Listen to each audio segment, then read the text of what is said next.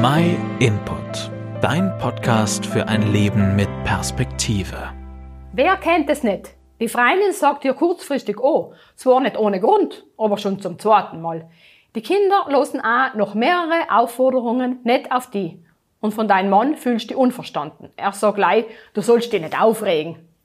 Nachher schnappt dir beim Inkaufen einer einen letzten Parkplatz vor der Nase weg.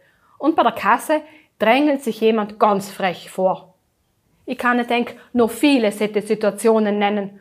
Und die sagen eins, wenn die Nerven eh schon blank liegen, rastet man leicht aus. Soll ich einfach einmal meine Meinung sagen? Oder soll ich mich zurückziehen und mir denken, macht's echt, was es willst, aber ohne mich? Mir fällt in solchen Momenten nicht leicht, ruhig zu bleiben und nicht über zu reagieren. In der Bibel sehen wir, dass Jesus die Menschen allengütig begegnet ist.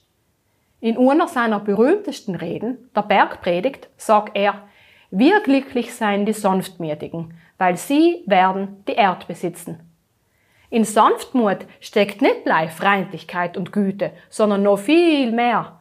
Sanftmütig zu sein heißt nicht, einfach als wegzustecken, nie nachzusagen und sich als gefallen zu lassen. Es bedeutet auch nicht, als zu tun, was von uns verlangt wird. Sanftmut bedeutet Stärke, nicht Schwäche. Die eigene Kraft bewusst für etwas Gutes aufzubringen. So Verhalten ist in unserer Gesellschaft nicht besonders modern. Meistens wird uns gesagt, dass wir uns wehren sollen. Aber kämen wir zusammen echt weiter? Es stimmt, es kommt oft vor, dass andere Menschen uns ungerecht behandeln. Aber ich weiß auch, dass mir Gott schon so viele Situationen vergeben hat, wo ich mich falsch verhalten habe, wo ich achtlos mit anderen umgegangen bin und nicht nach Gott gefragt habe. Vielleicht denkst du dir jetzt, wo Gott dir denn vergeben müsste. Ich bin echt eigentlich ein guter Mensch. Ich han auch lang so gedenkt und gemeint, dass ich kein schlechter Mensch bin. Ich stehle nicht, ich han noch nie jemand getötet und meistens bin ich schon geduldig und freundlich mit anderen. Gott hat aber ganz andere Maßstäbe wie mir. Unsere Schuld trennt uns von Gott. Und selbst fängt nicht erst bei Straftoten an. Wir alle handeln oft egoistisch und auch schlechte Gedanken über andere kämen allem wieder auf. Allem, weil wir uns selber für besser halten als andere. Und auch, wenn wir denken, wir brauchen Gott nicht.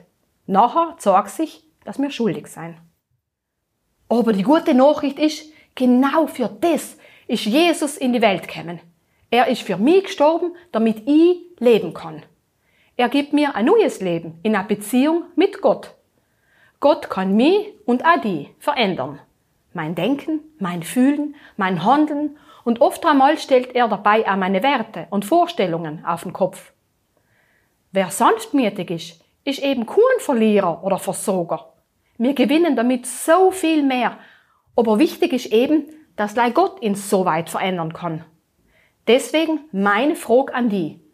Hast du schon einmal drüber nachgedacht, dass Gott dir auch deine Fehler vergeben möchte, wenn du ihn drum bittest? Wir haben ja gesehen, es geht um unsere ganze Einstellung, um unser ganzes Sein. Wir brauchen Gottes Vergebung, sonst können wir gar nicht in Kontakt treten mit ihm. Wenn du mehr über das erfahren möchtest, nachher les einmal in der Bibel. Wenn du keine eigene hast, nachher kannst du über unsere Website ganz einfach eine bestellen. Und zwar gratis und unverbindlich.